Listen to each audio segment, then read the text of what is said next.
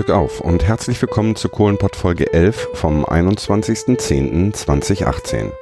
Was passiert eigentlich mit den alten Flächen und den Grubengebäuden, nachdem die Kohle endgültig nicht mehr gefördert wird?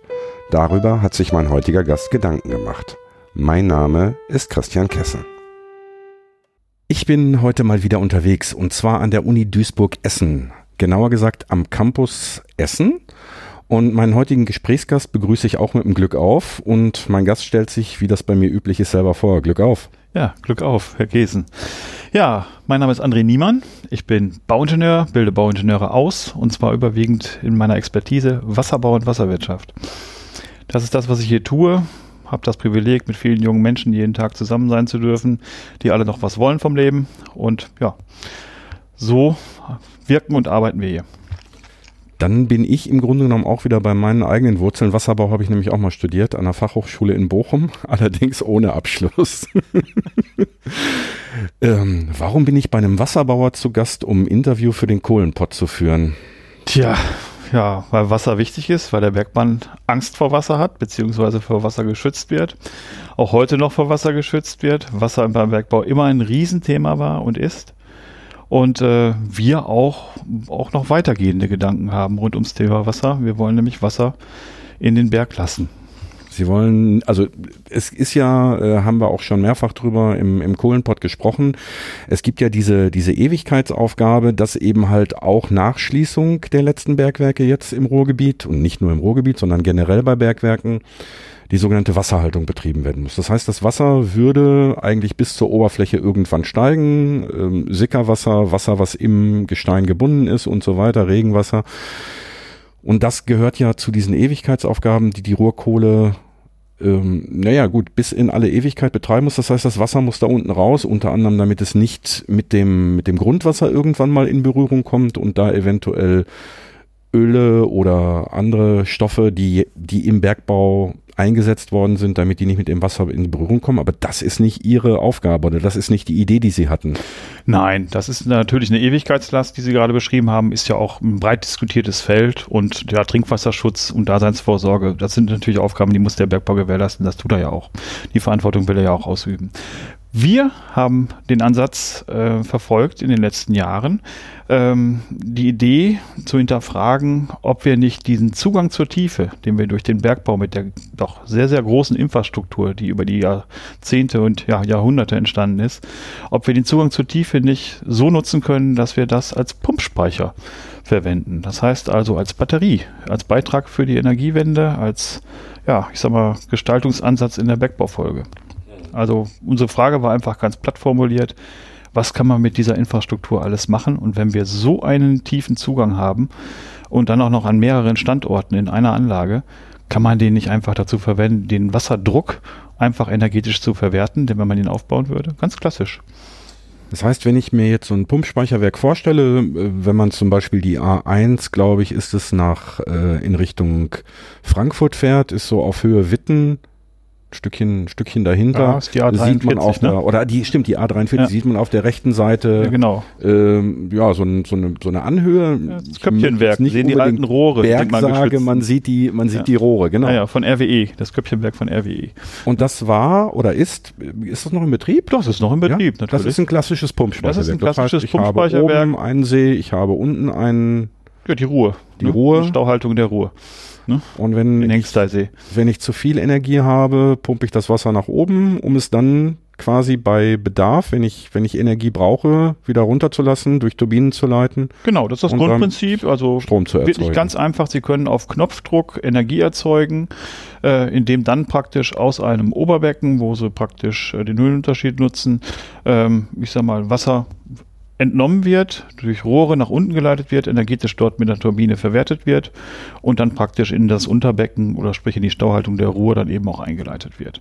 Und das können Sie so lange machen, wie, ich sag mal, Wasser im Oberbecken vorhanden ist, also solange die Batterie geladen ist, wenn Sie so wollen. Mhm. Und äh, ich sag mal, in Zeiten, wenn ich dann Überschussstrom habe und keinen Energiebedarf äh, decken muss mit dem Knopfdruck, äh, den ich, wo ich die Batterie abrufen möchte, da kann ich dann diesen, diese Energie wieder nutzen, praktisch, den, ich, den Speicher wieder wieder aufzufüllen, die Batterie wieder aufzuladen und den Wasserstand im Oberbecken wieder voll zu machen. Also die Batterie wieder zu laden.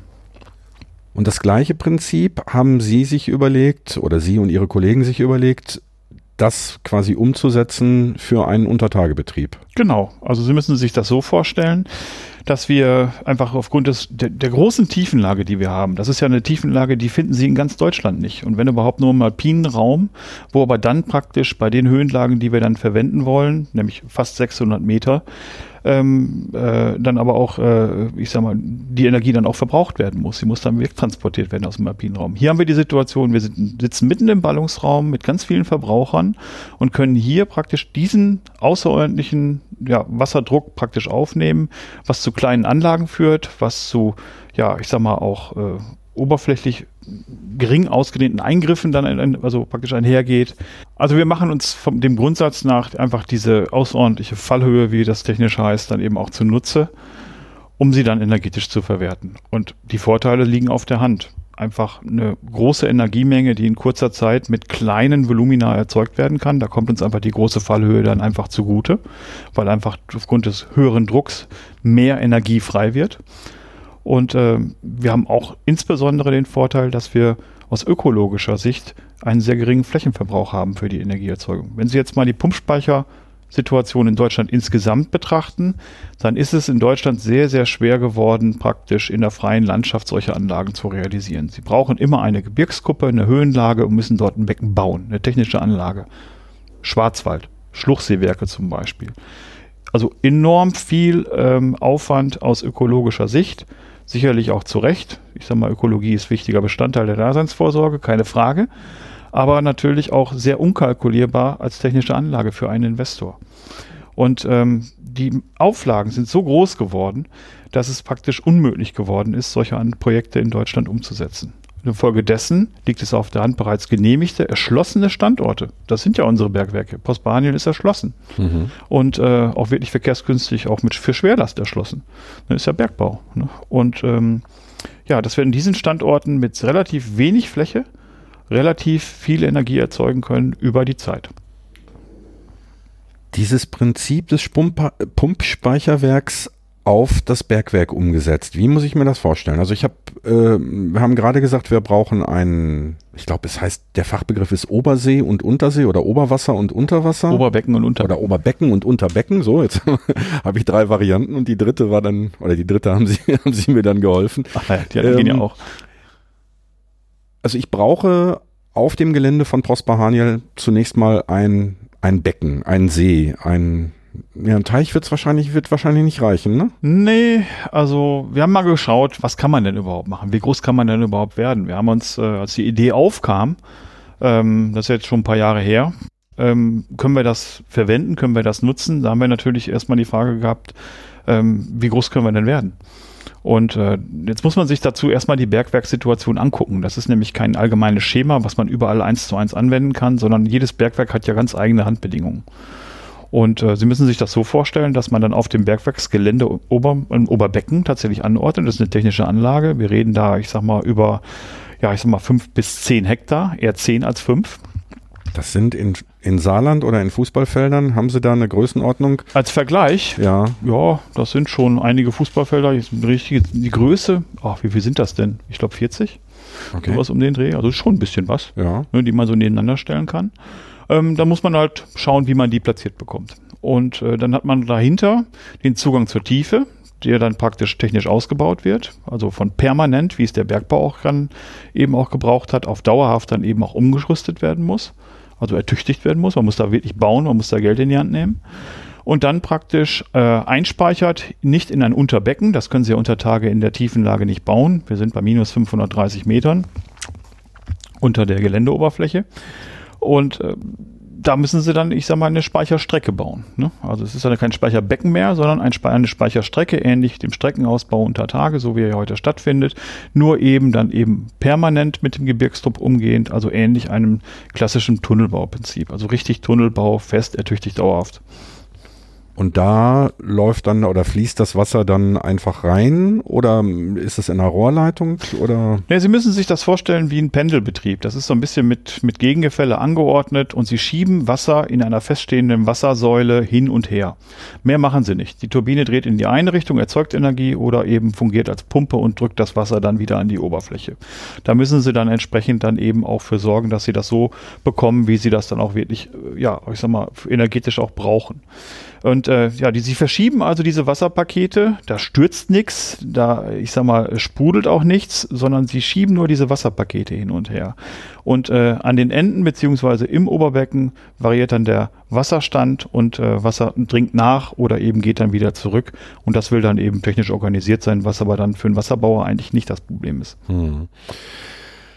Was müsste an Voraussetzungen untertägig geschaffen werden? Also Sie sagten gerade, es müsste ein permanenter Ausbau rein, ähnlich eines, eines Tunnels, in Tunnel wie in Alpen beispielsweise, der dann also als, aus einer kompletten Betonröhre besteht oder wie muss man sich das vorstellen? Genau, das sind, ja, die würde man klassisch herstellen, ähm, aus Beton, dann eben auch dauerhaft mit dem Gebirgsdruck umgehend und wir brauchen Untertage eine Kaverne. Also das war auch die größte Herausforderung in unserem Ansatz zu schauen, was kann man denn Untertage an Hohlräumen bauen? Bauen, damit wir die Maschinentechnik und äh, die Generatortechnik unter Tage dann eben auch platziert bekommen. Heute ist da alles explosionsgeschützt und wir wollen da elektrische Generatoren laufen lassen.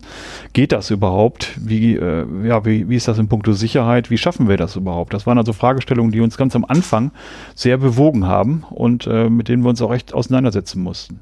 Und dann ist etwas passiert, das fand ich eigentlich sehr spannend dann zeigte sich einfach auch, ich bin ja selber nicht aus dem Bergbau und das ganze Team, mit dem wir gearbeitet haben, das war eine große Gruppe von 50 Leuten äh, zeitweise, ähm, aus ganz unterschiedlichen Disziplinen, ähm, sind ja auch keine Bergleute, dann sind wir mit dem Bergbau so in Kontakt gekommen, dass wir praktisch für alle unsere technischen Fragen dann eben auch Antworten bekamen. Und das ist einfach auch schön zu sehen, dass diese Kompetenz dann auch wirklich da war.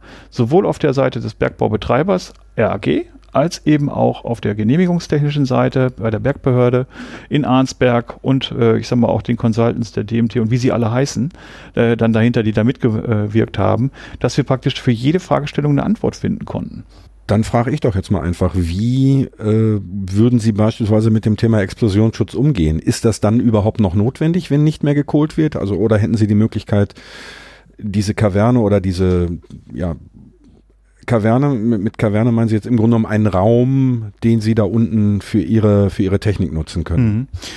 Ähm, sind zwei Fragen drin. Also ich fange mal mit dem Raum an, bevor ich dann zum Explosionsschutz komme. Der Raum, der ist erstmal limitiert, weil wir haben ja durch ähm, die Kohlelagerung, die ist ja so ein bisschen wechselnd gelagert. Also wirklich sehr ähm, ja in verschiedenen Schichten mit verschiedenen Neigungen und der Bergbau hat ja wirklich Jahrzehnte äh, treffsicher bewiesen, dass er diese Kohle auch findet und dann eben auch aufsuchen kann. Er weiß also sehr genau, wo ist welche Schicht und was passiert mir beim Durchfahren, ich sag mal, von Störungen, von geologischen Störungen, von, äh, ich sag mal, geologischen Sprüngen etc. Also ich kann mich erinnern auch an, an äh, Hinweise aus äh, Streckenvortrieben aus dem Bergbau, wo dann wirklich Wassereinbrüche dann stattgefunden haben, wo die ganze Maschinentechnik dann mal so ruckzuck von jetzt auf gleich 60 Meter zurücksetzte und ähm, also wirklich auch mit Respekt auch mit dieser geologischen Situation umgegangen werden muss.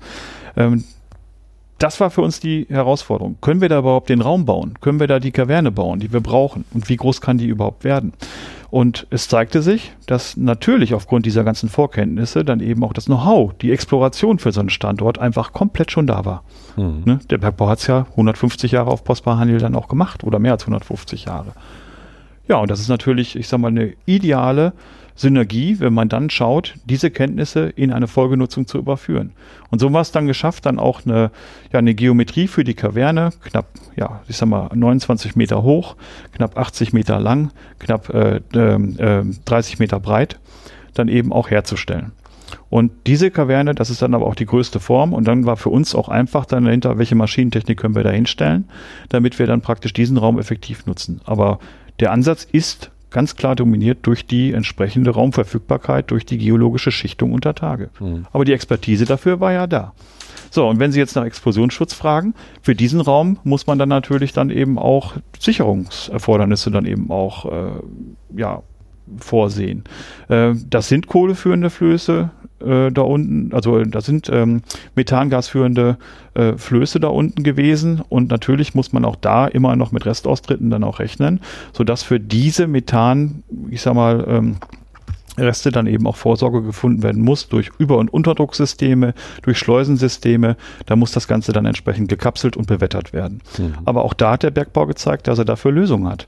Ne, für eine solche Situation. Ne, die sehen dann anders aus als die Lösungen heute, weil die sind ja temporär. Der Bergbau zieht sich ja dann aus den Strecken immer wieder zurück.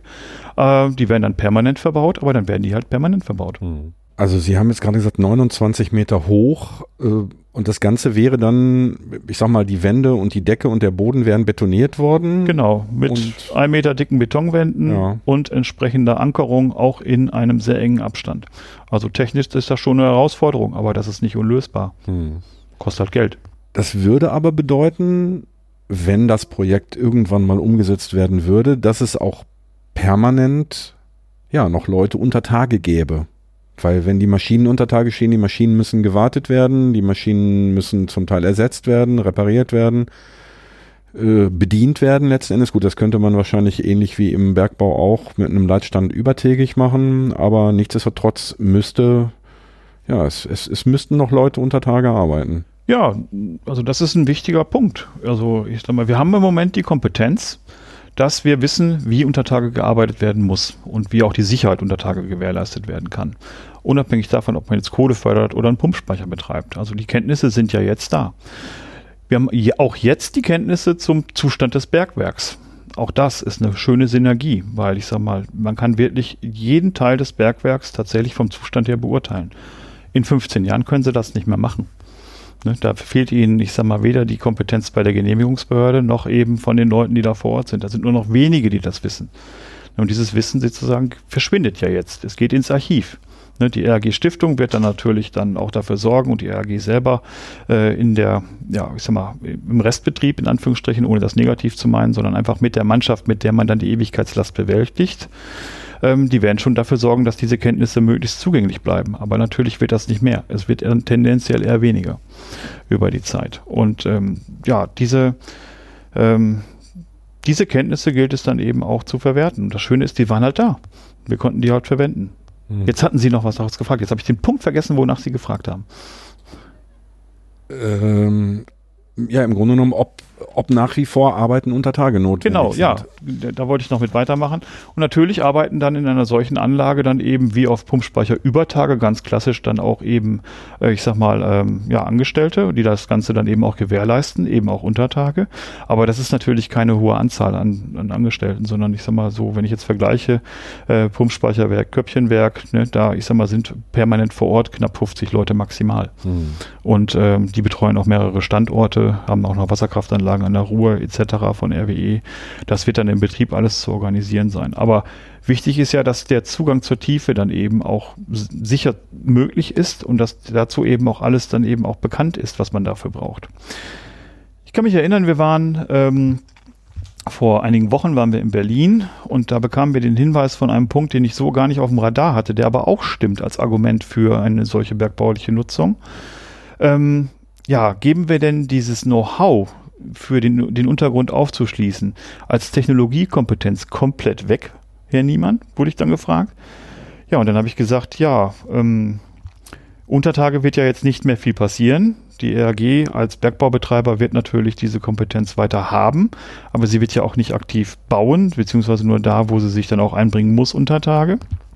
Insbesondere jetzt in den nächsten Jahrzehnten bei der Wasserhaltung. Ähm, aber dahinter wird eben nicht noch weiter entwickelt und aufgebaut. Ja, aber ist das denn nicht ein Grund mehr, dann unten jetzt die ganzen Sicherheitsanforderungen mal einfach umzusetzen, um zu schauen, dass wir diese Kompetenz auch behalten? Ne, Im Bereich Steinkohle mit wechselhafter Lagerung.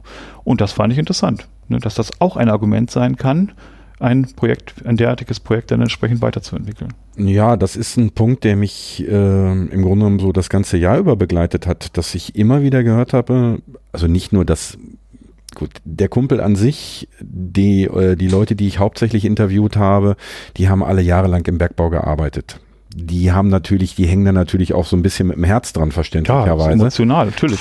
Ähm, aber durch die Bank haben im Grunde genommen auch alle gesagt, wir geben jede Menge Technologie Entwicklung auf? Weil es wird in Deutschland keiner mehr Vortriebsmaschinen entwickeln und verkaufen können, die er nicht mehr, die er nicht mehr im, ja, im Grunde genommen in Deutschland unter Tage testen kann, weiterentwickeln kann und so weiter.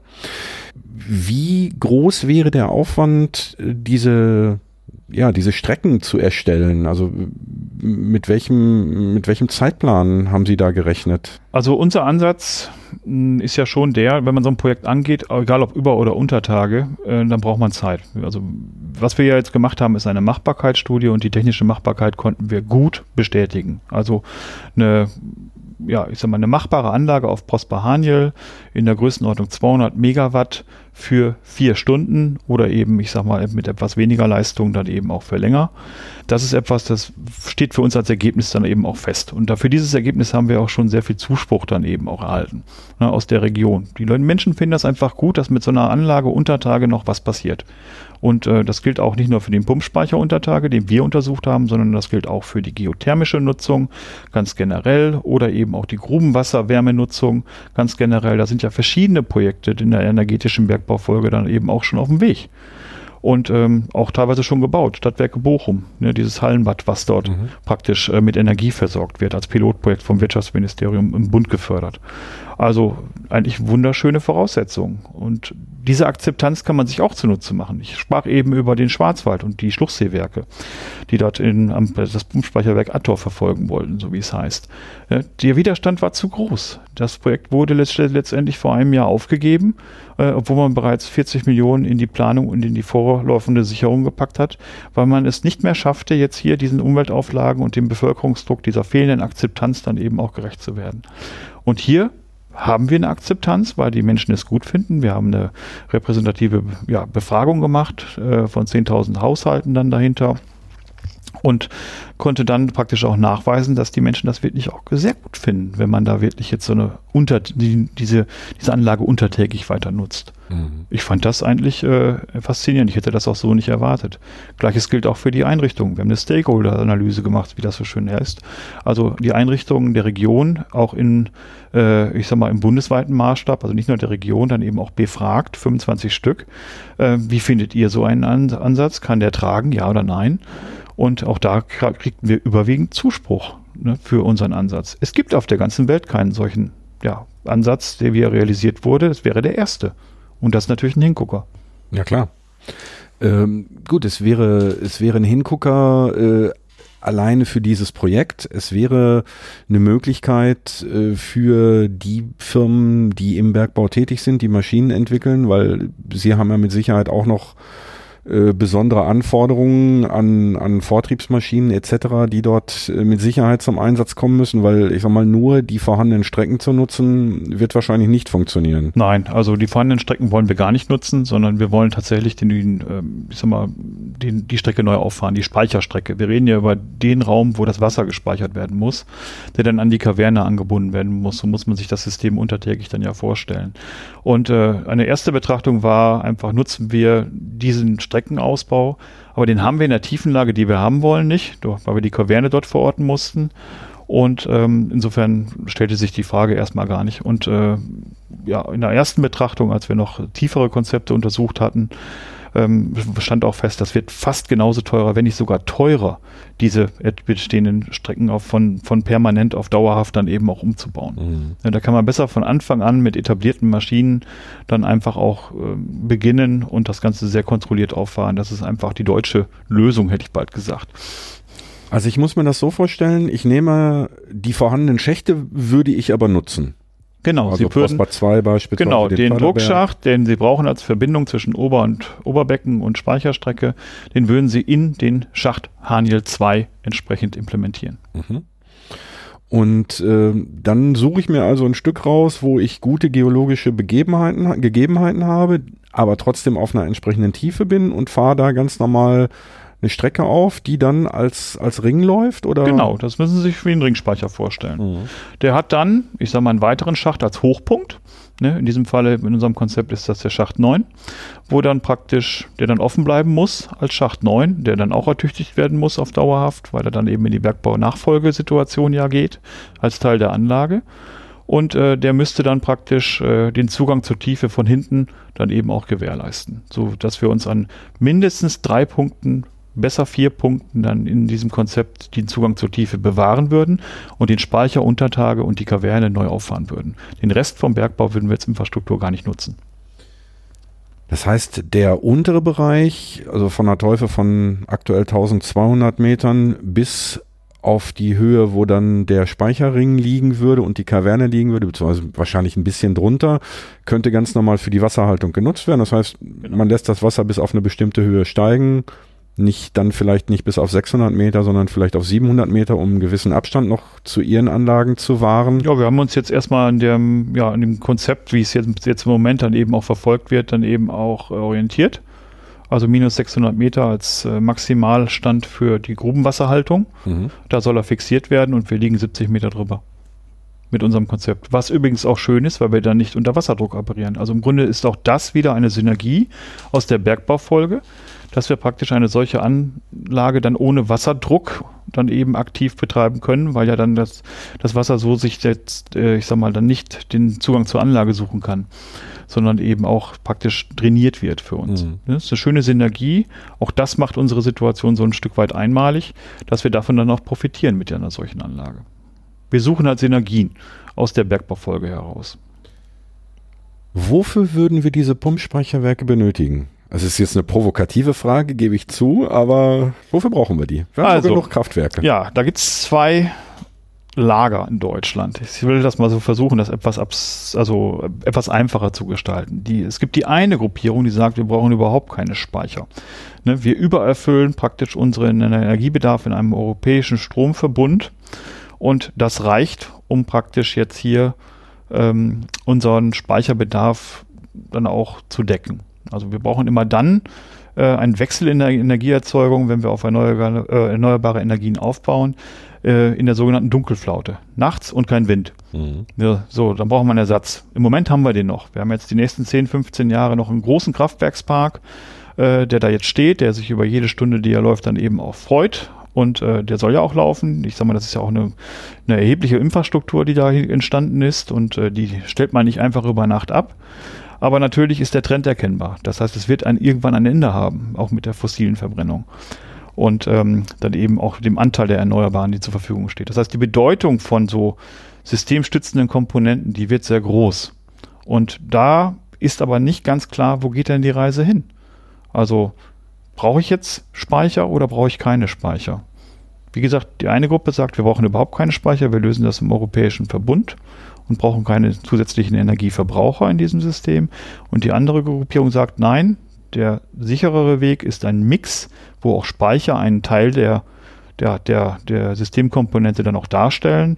Großenergiespeicher auf der einen Seite oder eben auch dezentrale Energiespeicher, wie zum Beispiel Gasnetze oder ich sag mal ähm, Einrichtungen, die Methan produzieren, an Windkraftanlagen äh, über einen entsprechenden Produktionsprozess, dass wir praktisch hier äh, ja, ich sag mal, zu einem Mix an Energieversorgungsmöglichkeiten äh, dann eben auch arbeiten. Dafür würde entsprechend eine solche Anlage benötigt. Für den Bau brauchen wir, Sie hatten eben nach den Bauzeiten gefragt, das äh, will ich noch ergänzen.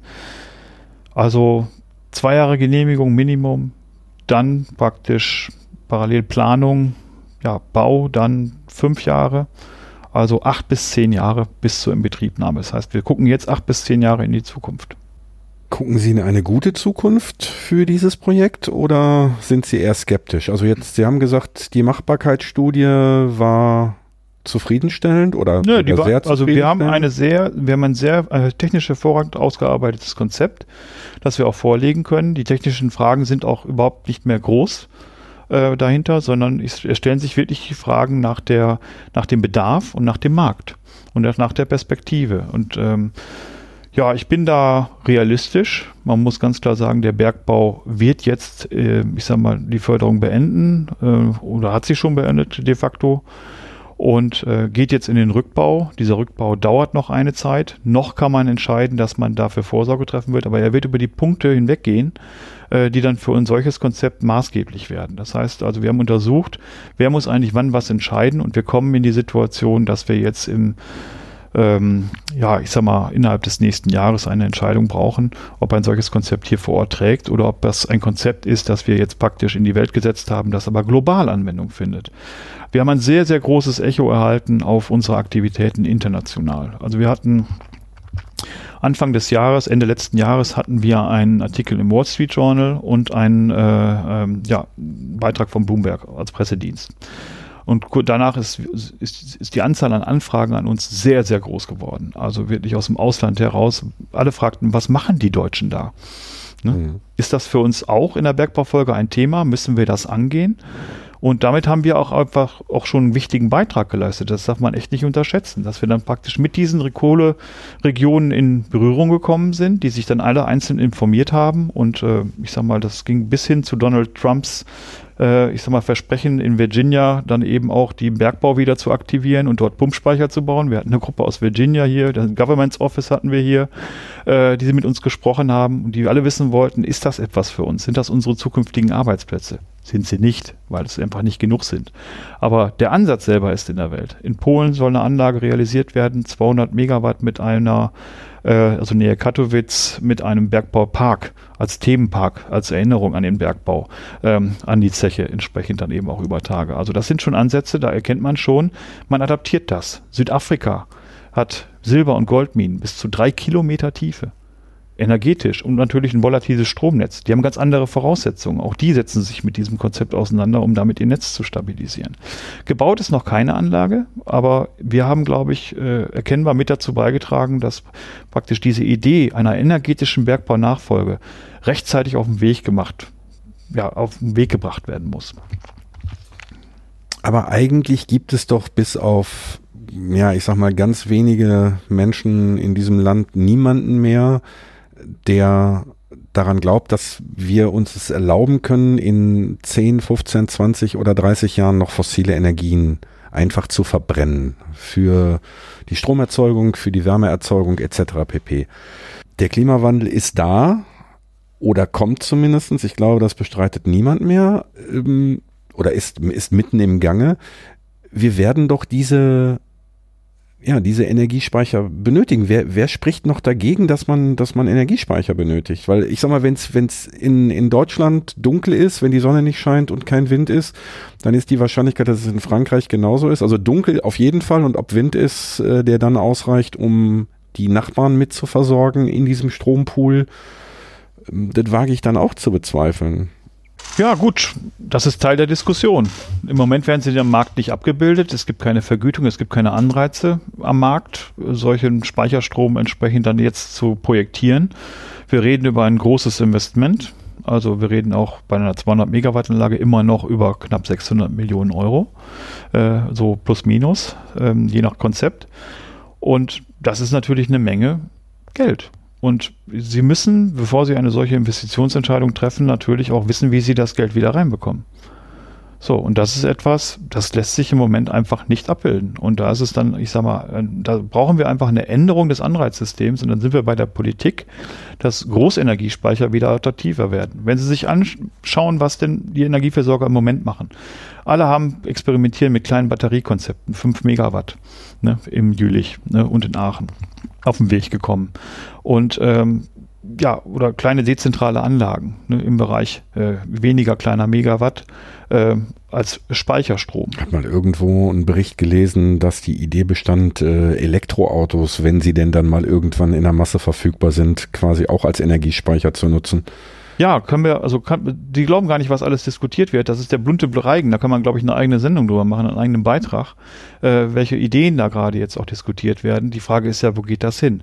Alles wird sich miteinander vernetzen. Der Bedarf wird sehr intelligent gesteuert werden können und auch ganz normale Dinge wie Fahrzeuge werden Teil des Konzeptes sein. Aber wie sieht das aus? Und wie sieht das dann in dem Schritt danach aus? Wir entwickeln uns dahin. Die Frage ist ja, mit welcher Geschwindigkeit, auf welcher Rohstoffbasis und mit welcher Zuverlässigkeit. Und ja, da erlebe ich jetzt auch nicht die große Vision in der Politik, dass es dann jemand gibt, der dann sagt, da geht's lang. Mhm. Ne? Und äh, so müssen wir das machen, sondern das folgt dann ja so ein Stück weit eben auch dem, ja, ich sag mal, der gesellschaftlichen Entwicklung. Man baut das, was man denkt, was tendenziell gut dazu beitragen kann. Und ich weiß nicht, ob Großenergiespeicher in einem solchen Konzept im Moment darstellbar sind. Ich glaube eher nicht. Was dann aber fatal werden kann, wenn wir sie tatsächlich in 15 oder 20 Jahren brauchen und wir jetzt diese Chance verstreichen lassen. Ja, also zumindest was den Standort angeht, ist das natürlich tatsächlich eine, äh, ja, wie ich finde, ähm, Situation, die ist ein bisschen schade. Ich sag's mal so, wir haben wahnsinnig viel Infrastruktur, wir haben wahnsinnig viel Know-how, wir haben eine Akzeptanz für ein solches Projekt auf einer solchen Fläche.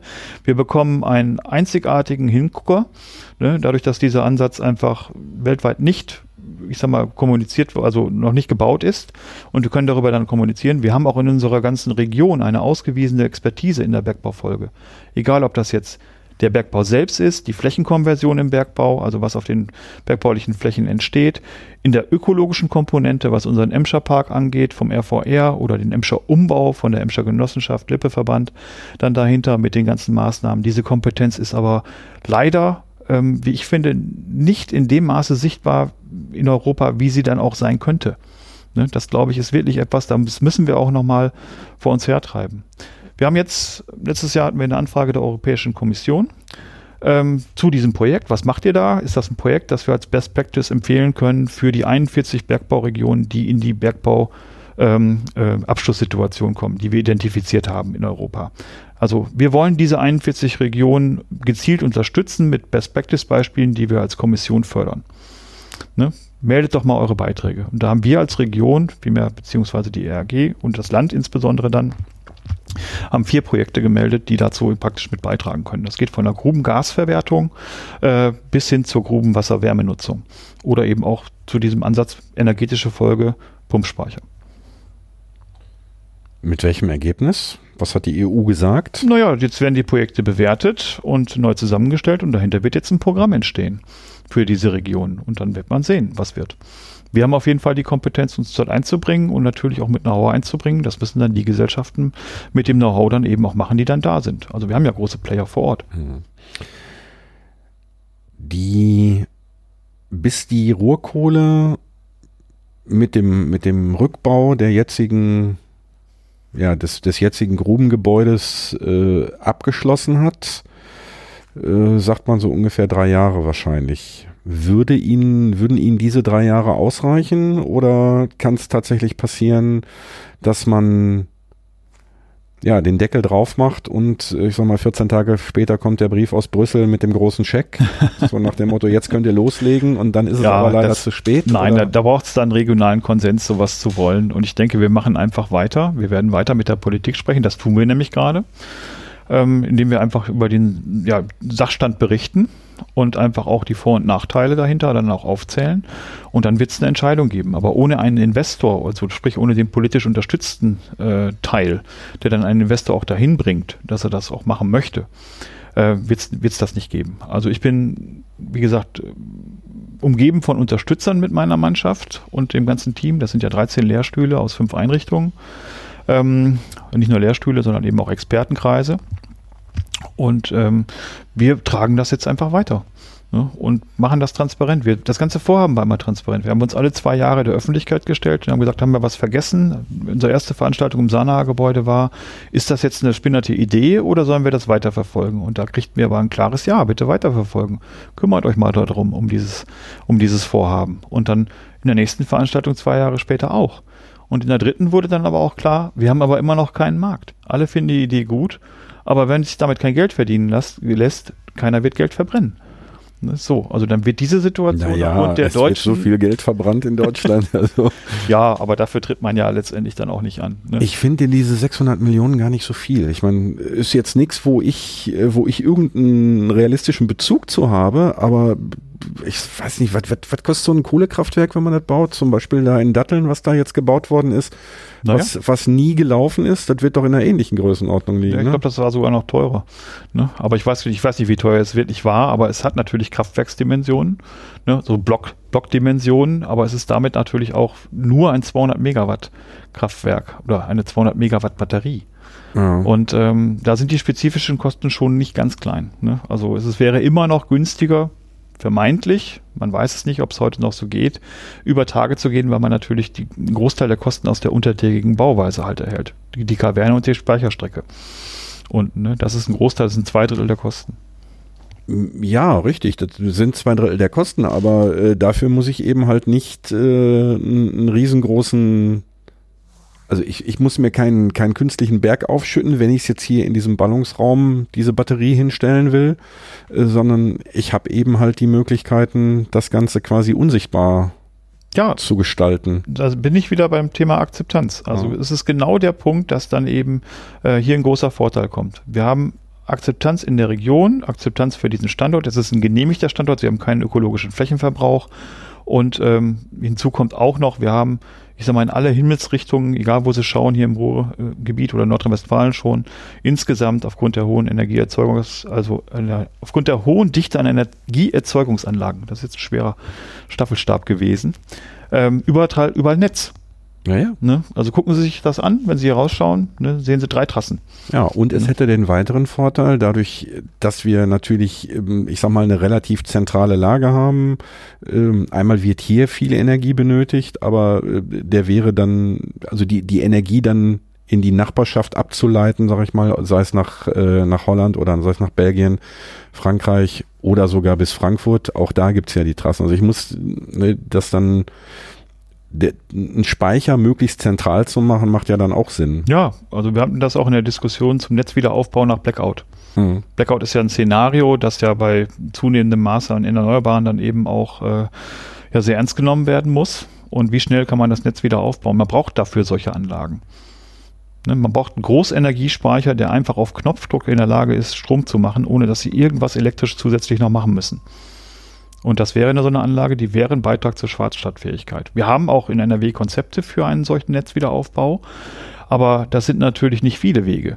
Ne? Das wäre ein be zusätzlicher Beitrag zur Versorgungssicherheit beziehungsweise eben auch zur Netzstabilität. Auch das ist ein Argument, das die Politik sehr gerne gehört hat, um zu sagen, ja, brauchen wir die denn oder verlassen wir uns auf unsere bisherigen Wiederaufbaukonzepte und jeder Baustein, der da zusätzlich hineinkommt, gibt halt auch mehr Sicherheit. Naja. Ist ja normal. Wenn so, ich einen Hosenträger zusätzlich zum Gürtel ne, habe, dann was rutscht die Hose wert? nicht. Sagen Sie mir mal, was das wert ist. Ja. Ne, wir haben eine Strategie, braucht man jetzt noch so einen Baustein oder nicht? Also ich, ich kann die Leute gut verstehen, die sagen, nee, nee, wir haben ja eine Strategie, alles gut. Ne, in Ordnung. Auf der anderen Seite mit dem Gefühl, dass man hier auch, wenn hier mal die Lichter ausgehen, hier eine Anlage hat, die dann auch mal schnell beitragen kann, bis irgendwas wieder anzufahren, mhm. äh, das ist schon gut. Oh.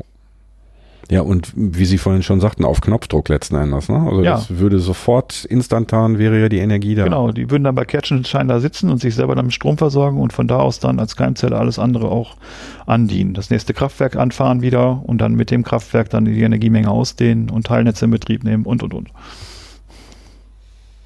Hm. Ja.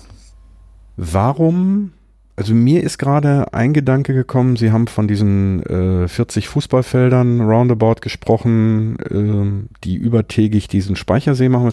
Warum machen Sie das nicht zweigeschossig unter Tage? Ähm, zwei Ringe letzten Ja, Endes. ist halt teurer, ne? Achso, das ist der einzige Grund.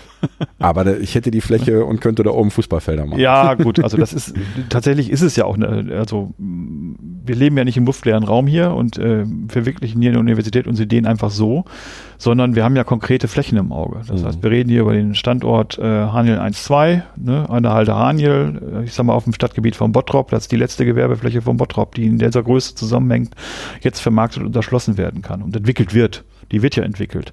Ne? Auch da haben wir mit der Stadt Bottrop gesprochen und ähm, die hat natürlich auch zwei Herzen in ihrer Brust. Auf der einen Seite dann, äh, ich sag mal, einen Hingucker, den man weltweit auch wirklich dann auch hätte äh, gleichzeitig dann aber einen Flächenverbrauch von, ich sag mal, fünf bis zehn Hektar auf dem Standort, der eigentlich für Gewerbe vorgesehen ist, der Arbeitsplätze bringt, der Gewerbesteuern bringt, etc. Auch da muss man realistisch sein. Diese Planungen hören ja nicht auf, die sollen ja weitergehen. Mhm. Ne, sondern man muss jetzt wirklich gucken, dass man, sollte es dann wirklich zu der Situation kommen, dass man dieses Projekt wirklich verfolgen würde, äh, jetzt auch zeitnah. Das muss ja jetzt irgendwann entschieden werden, dass man da eben dann auch mitnehmen kann. Ne? Also wir haben ja die Heide Schöttelheide da vor Ort, die kann auch eine Rolle spielen. Man hat die Halde Haniel selbst, die ich auch als sehr, sehr schöne Halde empfinde. Ne? Und äh, man hat die Hangsituation, man kann auch, ich sag mal, äh, über weitere Flächen reden, solange es dann halt, ich sag mal, bereits genutzte Flächen sind. Das ist immer Teil des Konzepts, mhm. also des, des, Konzeptes gewesen. Und äh, ich möchte das auch an dieser Stelle mal anmerken. Ich glaube, wir sind auch eine der wenigen Pumpspeicherprojekte, die Unterstützung von den Naturschutzverbänden erfahren haben, wegen dieser fehlenden Flächenverbrauchssituation. Mhm. Ja? Ne? Einfach eine ja, Folgenutzung auf bereits beanspruchten Flächen. Dieser Speichersee, dieser äh, übertägige Speichersee, wie tief wäre der? Das ist schon eine technische Anlage. So müssen Sie sich das schon so vorstellen, dass der dann 10, 15 Meter Wassertiefe hätte. Aber dadurch, dass der, ich sag mal, vom Wasserstand her immer wieder auch variiert, darf der für die Öffentlichkeit nicht zugänglich sein. Mhm. Können Sie sich ja vorstellen. Ne? Das ist viel nee, zu gefährlich, da gibt es dann Strömungen etc. Und so muss das Ganze dann ein Stück weit als technisches Bauwerk in eine solche Anlage integriert werden. Das kann man städtebaulich natürlich inszenieren. Das ist eine Wasserfläche auf, auf weite Sicht, gar keine Frage, aber für den Nahbereich wird sie nicht nutzbar sein. Was will dagegen sprechen, äh, oben auf diesen See noch einen Deckel drauf zu machen und dann darüber trotzdem noch beispielsweise Industrie anzusiedeln oder Kleingewerbe anzusiedeln oder ähm, sonstiges. Ja, also das, auch das kann man machen. Auch das macht die Dinge dann wieder teurer. Ne? Auch die Bauten, ja, aber, die darauf aber ich habe die gleiche Fläche doppelt genutzt. Ähm, das, ähm, ja klar, kann man alles tun. Man muss halt sehen. Also wir haben uns mit dem Oberbecken, wenn ich ehrlich bin, auch jetzt in der Machbarkeitsstudie nicht vertieft auseinandergesetzt weil das eigentlich eine klassische Ingenieursaufgabe ist. Das wird gehen, das wird ein Geld kosten. Wir wissen auch ungefähr, was es kostet. Aber ähm, das ist jetzt für uns nicht die Herausforderung gewesen, da jetzt eine städtebauliche Entwicklungsplanung für Hanel 1, 2, äh, ich sag mal, auf, auf den Weg zu bringen, gemeinsam mit der Stadt Bottrop. Das war nicht unsere mhm. Aufgabe.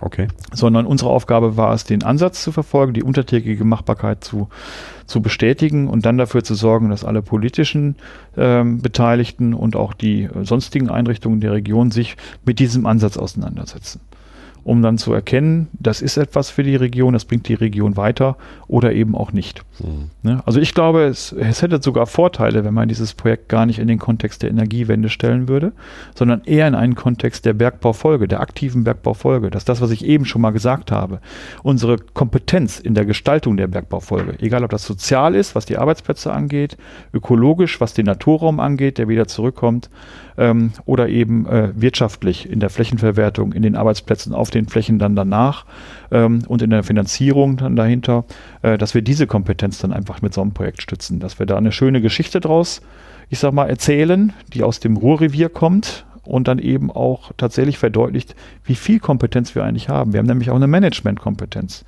So Einrichtungen wie die RAG, die RAG Stiftung oder eben RVR oder eben Emscher Genossenschaft Lippeverband, das sind ja sehr kompetente Managementstrukturen. Ne? Die, ja, die, die natürlich miteinander ja abstimmen müssen. Da gibt es auch noch weitere. Ich habe bestimmt ganz viele vergessen jetzt. Ne? Ähm, aber ja, ich sag mal, das sind schon große Akteure und diese Managementkompetenz, die haben wir ja. Mhm. Und das ist auch ein, also wie ich finde, gerade wenn man so sieht, wo der, der Bergbau und die Rohstoffgewinnung global im Moment stehen, äh, das ist eine enorme Kompetenz. Und die könnte man natürlich auch sichtbarer machen und dann eben auch hinaustragen. Ja, exportieren, klar. Ja, also das ist ein Export von, von, von Wissen dann eben mhm. auch. Ne? Und wir haben ja mit der DMT hier auch einen sehr großen Player, der ja global im, im Geschehen dann auch sehr genau weiß, was passiert und wie die Rohstoffgewinne so vonstatten geht und mit welchen Problemen das dann hergeht. Ja, die können natürlich auch eine solche Kompetenz weiterentwickeln und weiter verwerten. Da hat jeder so seine Rolle. Ja. Ja, also ich würde unterschreiben, wenn, wenn ich Entscheidungsträger wäre. Sie haben gerade in so einem Nebensatz gesagt, wir haben die Vorteile, aber auch die Nachteile aufgezeigt. Von Nachteilen haben wir noch gar nicht gesprochen, glaube ich. Naja, die Nachteile sind natürlich der Zeitdruck. Wissen ist jetzt da und äh, ist auch nicht mehr so lange da und äh, Zugriff ist auch nicht mehr so lange da.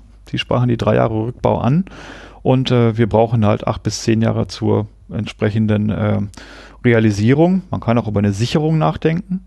Also sprich erstmal nur das Nicht-Abschließen der äh, Bauteile, die man vielleicht verwenden würde als vorgezogene Investition, aber dazu müsste sich auch jemand finden, der das finanziert. Hm. Ne, da sind wir noch nicht angekommen. Und ähm, auch das ist natürlich ein Nachteil, dass man da sozusagen unter Druck steht. Druck ist nie ein guter Ratgeber gewesen bei, Groß bei Großprojekten, sondern man muss das wirklich dann auch wollen. Also ist eine Sicherung erforderlich, danach eine fundierte Diskussion und dann eine entsprechende Entwicklung dahinter. Ähm, das empfinde ich persönlich erstmal als Nachteil.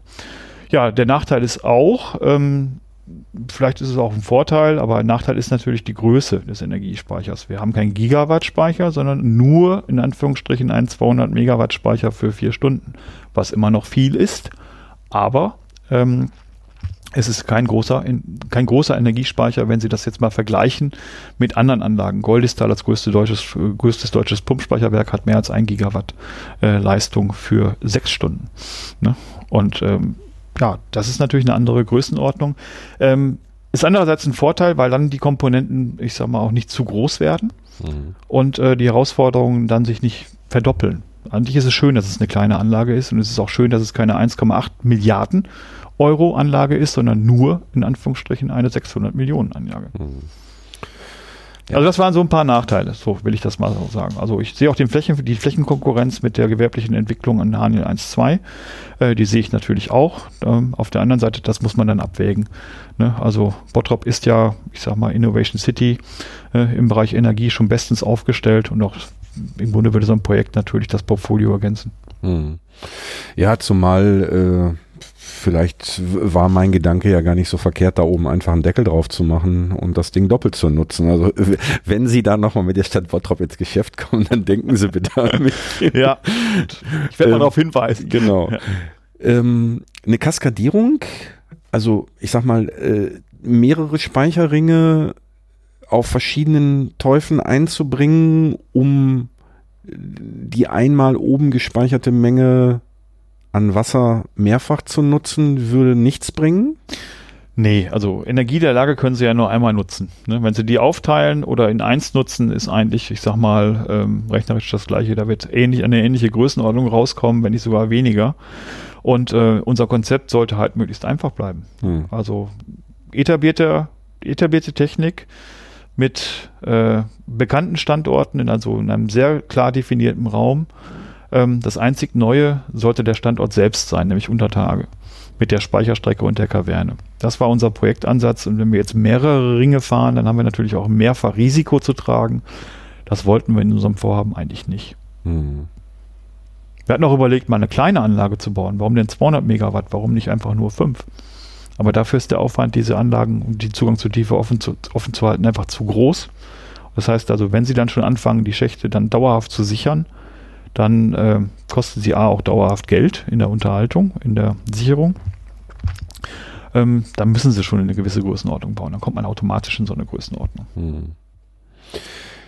Haben Sie im Rahmen dieser Machbarkeitsstudie auch, ähm, ich sag mal, mit ja, mit, mit, mit 400 Megawatt oder mit äh, 200 Megawatt oder mit, mit, mit 100 Megawatt das Ganze mal durchgerechnet, wie sich da die Kosten entwickeln würde. Also kann man sagen, wenn ich jetzt eine doppelt so große Batterie baue, kostet das äh, anderthalb mal so viel oder sogar vielleicht zweieinhalb mal so viel?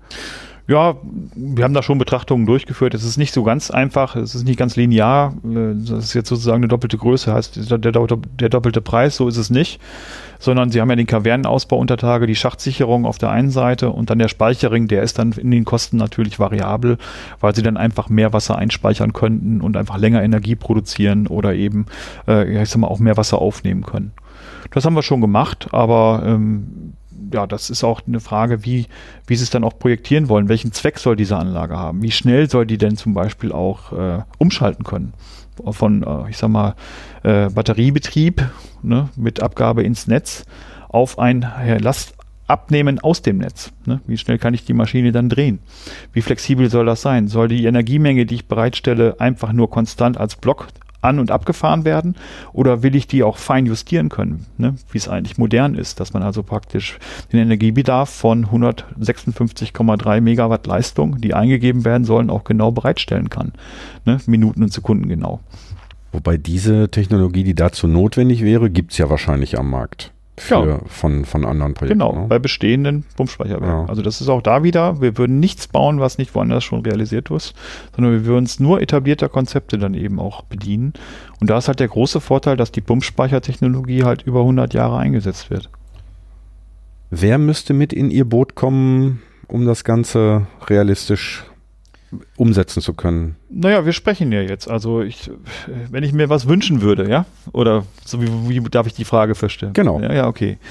Also was wir haben auf der Habenseite ist ja, wir haben eine politische äh, Wahrnehmung und auch eine Unterstützung aus unterschiedlichen Bereichen. Jetzt mal abseits der Situation, Beitrag zur Energiewende, Beitrag, äh, Beitrag zur Bergbaufolgegestaltung. So, das sind jetzt die beiden Säulen, über die man dann noch sprechen kann. Ähm, es müsste mit an Bord der politische Wille, dass eine solche Anlage gebaut wird. Ähm, wir hätten sicherlich auch Unterstützung, vielleicht sogar Fördermittel äh, von Seiten des Bundeswirtschaftsministeriums oder Seiten der EU. Land NRW müsste sich da natürlich entsprechend dann auch committen. Da führen wir erst noch Gespräche. Das wird jetzt im nächsten halben Jahr passieren. Und äh, da wird sich dann zeigen in der Diskussion, wo wir da stehen. Es braucht dann eigentlich den, den Investor. Man kann niemandem sagen, hier, die, die Politik möchte so etwas haben als äh, entsprechendes Großprojekt und äh, dann auch noch mit Steuergeldern subventioniert, ähm, wenn nicht ein Investor auch ein Eigeninteresse hat. Zum Jagen getragen werden macht keinen Sinn. Mhm. Wissen Sie, was ich meine? Das heißt also, es braucht wirklich Einrichtungen aus der Region, mit die im Energiesektor aktiv sind, die Lust auf ein solches Projekt haben, die auch dahinter eine Chance sehen für ein solches Projekt, um daraus etwas zu machen. Und die müssten sich dann für eine, ich sag mal, für einen Schulterschluss verständigen, wegen meiner Unterbeteiligung der Unterstützer im Projekt, egal, ich sag mal, äh, äh, wer das jetzt ist. Wir haben ja verschiedene, ich sag mal, auch große Partner an der Seite, die uns da immer wieder auch gut beraten. Was tut ihr denn? Und dann müsste man dann auch sagen, okay, und das ist jetzt der Kurzschluss, den es braucht, damit die Region so ein sichtbares Projekt halt erhält. So, ich würde mir wünschen, dass es nicht im Kontext der Energiewende steht, obwohl es beitragen kann. Ähm, ich würde mir aber auch wünschen, dass es also am Ende da auch eine sinnvolle Funktion übernimmt. Wir hatten, auch das will ich vielleicht einfach gerade mal erzählen, weil ich es sehr interessant finde. Ähm, wir hatten auch Diskussionen über Geschäftsmodelle, also alternative Geschäftsmodelle gegenüber den existierenden. Wir wissen ja, dass Pumpspeicheranlagen über Tage im Moment nicht wirtschaftlich arbeiten können, weil es dafür am Markt an der Börse kein Geld gibt. Ähm, also braucht es andere Modelle, die dann sofort auch Geld praktisch erzeugen. Und dann hatten wir Kontakt mit einer Firma, die äh, darüber nachdenkt, all die, ähm, ich sag mal, Anlagen, die jetzt aus der EEG herausfallen werden. Das EEG ist 18 Jahre alt ähm, und äh, nach 20 Jahren endet dann die garantierte Vergütung. Was machen die dann? Tauschen die ihre Anlage und kommen dann ins neue EEG, dann plötzlich bauen die nochmal neu. Das werden die ja nicht tun. Die werden ja die alte Solaranlage auf dem Dach weiter nutzen. Und dann werden die auf die Idee kommen, ich stelle mir mal einfach ein paar Batterien in die Garage, damit ich den Strom, den ich jetzt produziere, nicht einfach ins Netz gebe, sondern eben selber verwerte. So eine ganz klassische Bürgersituation. Mhm. Stellen Sie sich mal selber vor, Sie sind Hausbesitzer, haben eine Solaranlage und Sie fallen aus der Förderung, aus der Garantievergütung raus. Ja, was machen Sie dann? Denken Sie über eine Batterie nach. Ja, so, und dann sagt die Firma, okay, dann lass uns das, das so machen wie bei Serverkapazitäten oder Mobilfunkkapazitäten. Sie mieten einfach bei Bedarf was an. So, das heißt, das heißt ich, ich muss mir die nicht Strom, physisch in die Garage stellen. Sondern ich packe meinen Strom in ihr Speicherkraftwerk, äh, in, in ihr Pumpspeicherwerk. Sehen Sie mal, und dann haben Sie auch noch einen Bürgerstrom. Speicherkraftwerk. Ne? Oh. So, also. So, ne? Aber dann, äh, das kann man dann wieder überbuchen, weil nicht jeder seinen Strom dann wieder auch, äh, ich sag mal, dann abbucht und ähm, dann gibt's da eine ganze Reihe an Feinheiten und Fallstricken rund um das EEG und auch die Netzentgelte, die da drin sind. Das ist eine Wissenschaft für sich, da durchzusteigen. Ich bin da als Bauingenieur definitiv nicht der Richtige. Aber natürlich war das für uns eine Frage, ja, wenn das ein Business Case ist, der dann alternativ greifen könnte, mit dem man auch Geld verdienen könnte dann in einem solchen Zeitraum, wäre das nicht sozusagen ein Beitrag für den nächsten Schritt in Richtung, äh, ähm, ich sag mal, Beitrag zur Energiewende, also Strom speichern. Die Leute werden anfangen, Strom zu speichern. Das kann passieren.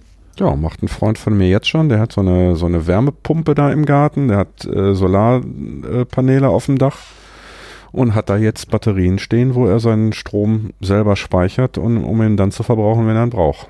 Aber oder Wie gesagt, das ist jetzt ein Ausschnitt aus dem energiewirtschaftlichen Gesamtkontext ja. daraus. Der ist so komplex geworden, dass es schwierig ist, belastbare Grundlagen für eine Investition zu finden und äh, ja gar für eine klassische ähm, ja, Großinvestition bin ich ja, sind wir ja eigentlich im Grunde fühle ich mich manchmal wie so wie der Dinosaurier. Ich komme mit Pumpspeicherwerken, die über 100 Jahre alt sind und gehe an einen Standort Bergbau bezogen, der 200 Jahre alt ist.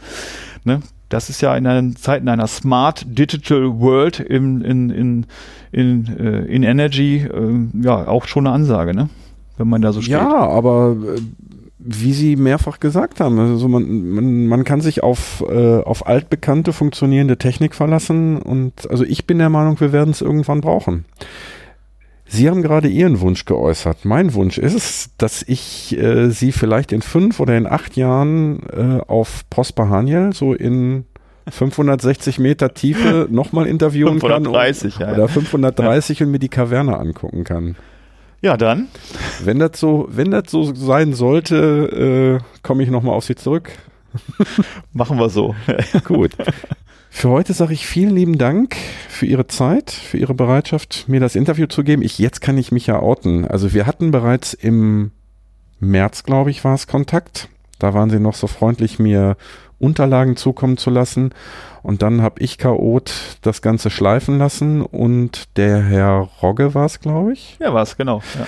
Hat sie jetzt vor 14 Tagen auf dem Flur getroffen und hat mir dann freundlicherweise eine Mail geschrieben, und sie ins CC gesetzt und nach dem Motto, hör mal, du wolltest doch den Professor Niemann noch interviewen. Wie sieht's denn jetzt damit aus? Und dann habe ich mir doch den Mut genommen, beziehungsweise sie haben, sie, sie haben mir das sogar abgenommen. Sie haben mich dann daraufhin angeschrieben, so nach dem Motto, also ich wäre bereit, wann, Ach naja, wann können auch, Sie? ist ja ein schönes Projekt insofern. Ne? Alles klar. Toller Podcast und Sie machen es ja auch ehrenamtlich insofern. Genau. Alles klar. Ich bedanke mich und sag äh, Glück auf und viel Erfolg für Ihr Projekt. Ja, Dankeschön. Zu dem von Professor Niemann angesprochenen Thema Geothermie gibt es übrigens eine Ausgabe des Forschergeists, des Podcasts von und mit Tim Pritloff vom 12.10. diesen Jahres und ihr findet das Ganze in den Shownotes. Und zwar ist das die Folge Forschergeist 0, äh, 063 zum Thema Geothermie. Wesentlich älter hingegen ist eine Folge des Omega Tau Podcasts, die übrigens gestern am 20.10. ihr zehnjähriges Jubiläum auf der Bühne gefeiert haben. Herzlichen Glückwunsch an das Team von Omega Tau. Die waren nämlich ähm, ebenfalls unter Tage, so wie Lenus und ich. Äh, die Folge habt ihr in der letzten Woche hören können. Und zwar geht es äh, um Omega Tau Folge 90, Kohlebergbau. Und äh, die Folge ist erschienen am 18.03.2012 und auch die verlinke ich natürlich in den Shownotes. Das wollte ich bei der letzten Folge schon machen, aber habe es vergessen. Äh, ja, in diesem Sinne, bis zur nächsten Woche. Ey, Kumpel, für heute Schicht am Schacht.